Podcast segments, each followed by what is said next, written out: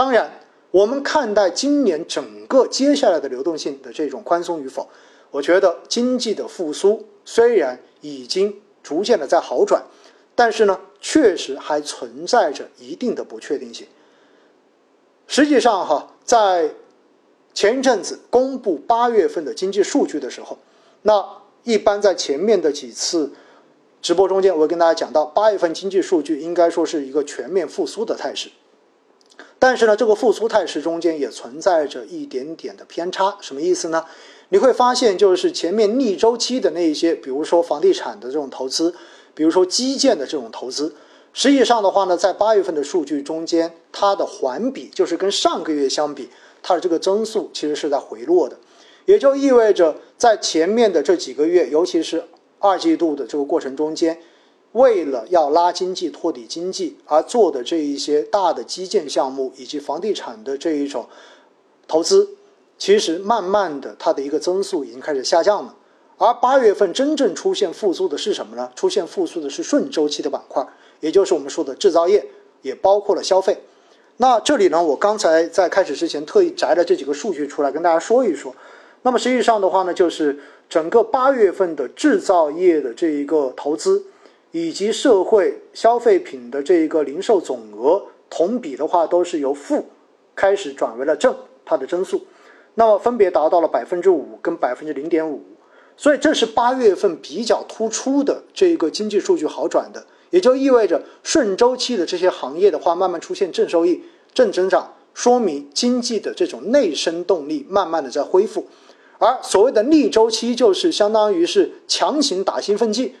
按照正常的这个经济周期，那些像那些板块、那些行业本身不应该有很大的增速的，那就是我们去救经济的这一些，也就是前面说到的基建也好，包括房地产的这种开发、房地产开发投资也好。那么这一个在八月份，其实它的这种环比已经在降速了。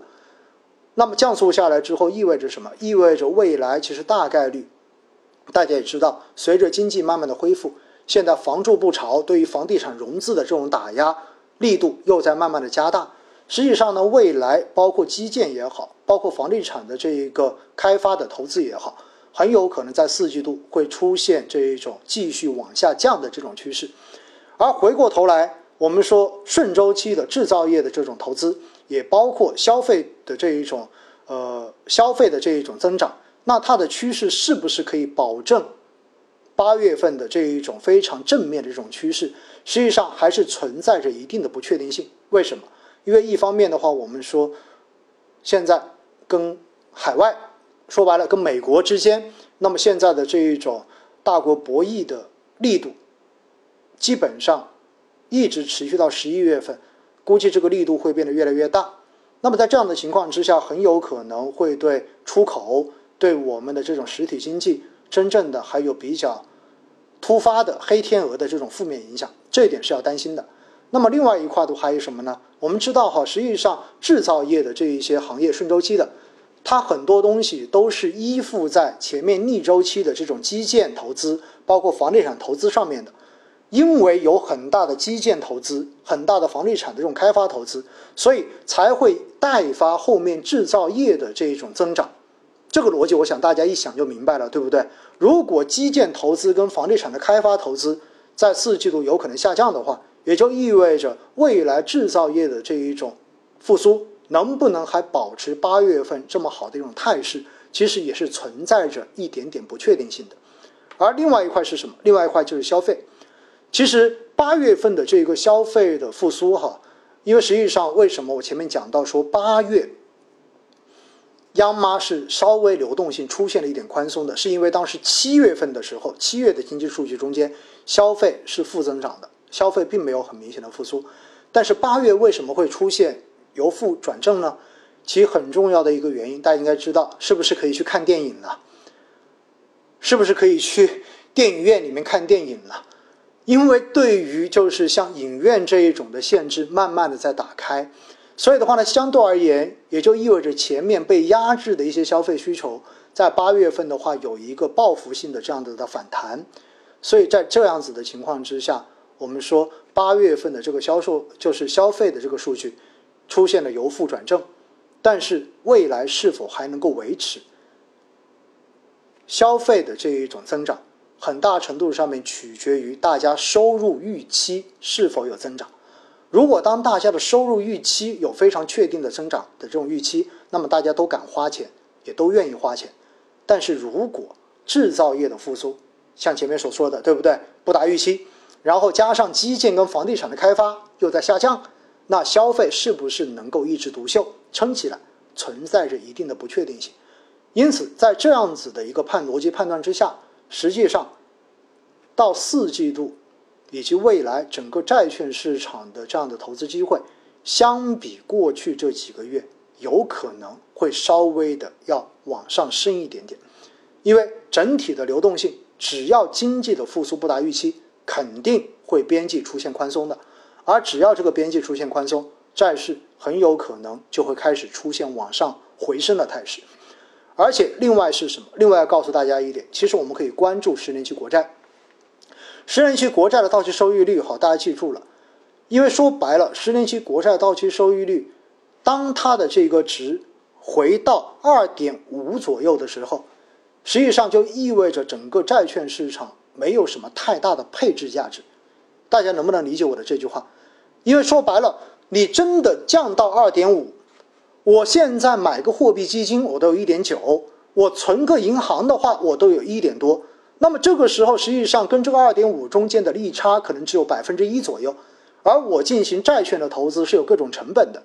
所以把这些成本摊进去之后，你会发现国债收益率没有任何的吸引力，也就意味着这个时候的债券在市场上面是缺乏吸引力的，吸引不了资金。因此，如果十年期国债收益率降到了二点五甚至以下的时候，这个时候债券市场是没有什么太大投资机会的。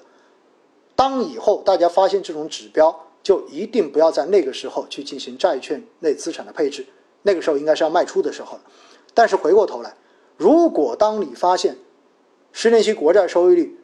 上到了三点五以上，甚至于到了四，这意味着什么？意味着我买个十年期国债能够拿到年化百分之三点五、百分之四的收益。其实这对于很多人，尤其是低风险偏好的投资者来说，这是一个非常有吸引力的收益率了。因此，如果当我们发现什么时候十年期国债收益率涨到了三点五以上，我告诉你，那个时候债券市场肯定已经跌到谷底了。这个时候的债券资产是应该进行大力配置的，因为反过来说，我们刚刚讲了嘛，二点五到三点五中这样这样的一个震荡过程中间，甚至于它到了四以上的时候，从二点五涨到四的过程中间，整个债券市场一定是一路暴跌的。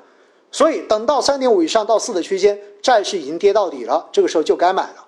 而如果当它的这个十年期国债到期收益率一路往下降，降到二点五的过程中间，实际上在这个过程中，债市是一路在往上涨的，买债券的人都在赚钱。但是真正到了二点五的这个时候，甚至二点五以下的时候，我要告诉大家，这个时候债市可能已经涨到头了，就要开始往下掉了。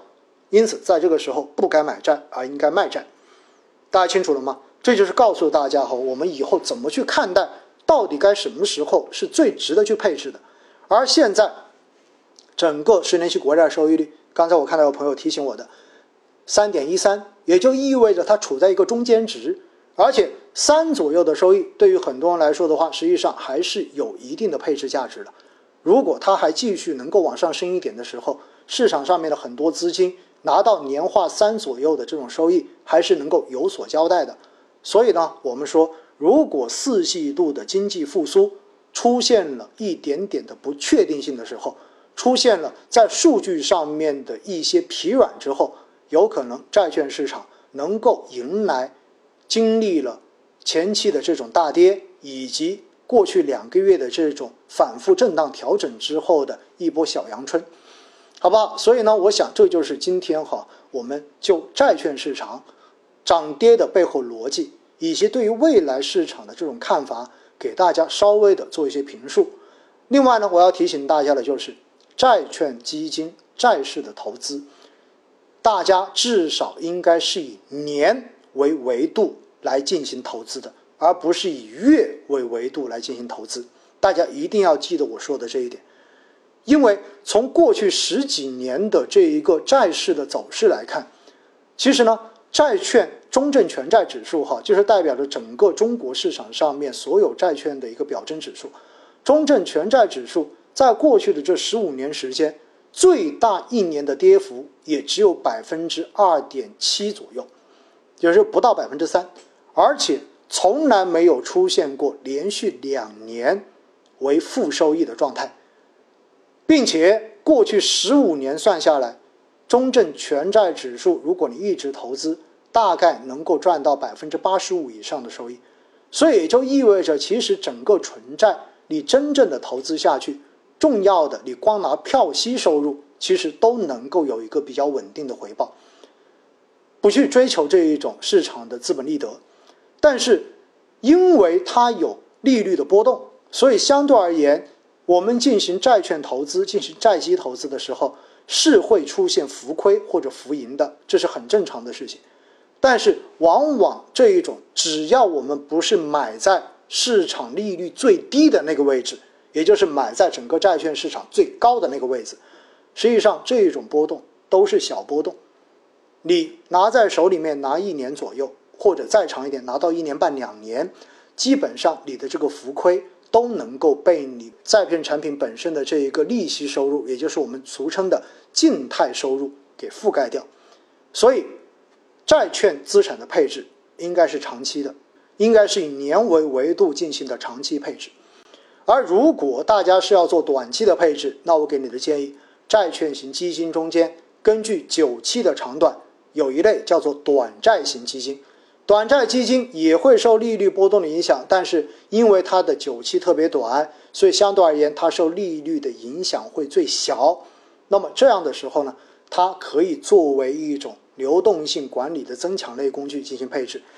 我也告诉大家，我自己是做定投的，对吗？那我做定投，平时存量资金，我一般会放在三个地方。第一个就是短债。短债基金，因为它能够帮我获得超越货币基金的收益，而第二部分我会放在银行的理财里面，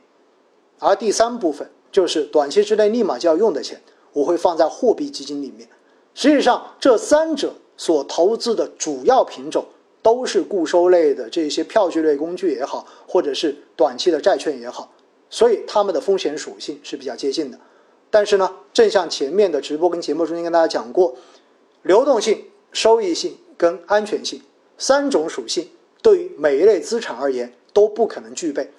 而如果我们要追求流动性跟安全性，那么必然会要舍弃掉它的收益性，所以这些产品的收益都不会太高。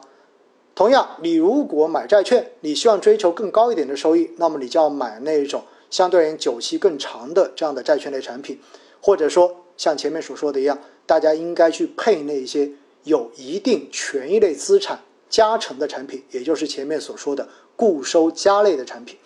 但是呢，固收加因为它有权益类的这些资产在，受股市的波动会有影响，因此呢，作为低风险偏好的投资者而言，这类产品不一定合适。但是对于中低风险偏好的投资者而言，固收加类的，也就是以债券资产为主，然后叠加小部分的权益类投资的这样的产品。可能会更值得推荐一些，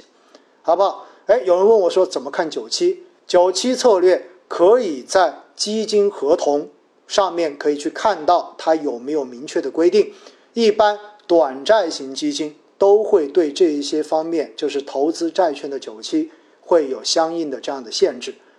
那九期这个概念哈，可能有些朋友又不知道这个专有名词。九期说白了，因为我们的债券都有一个到期日。对吗？就是借多少，然后什么时候还本付息？那么久期就是指一只债券型基金、债券产品所持有的债券的平均到到期的这一个期限，叫做久期。因为它不只持有一只债券，它可能拿了几十只债券，那么它们的平均到期的这个期限就叫做久期。好了，那我想呢，以上就是。就今天的这个债券市场跟债券类的投资，跟大家做的相应的分享。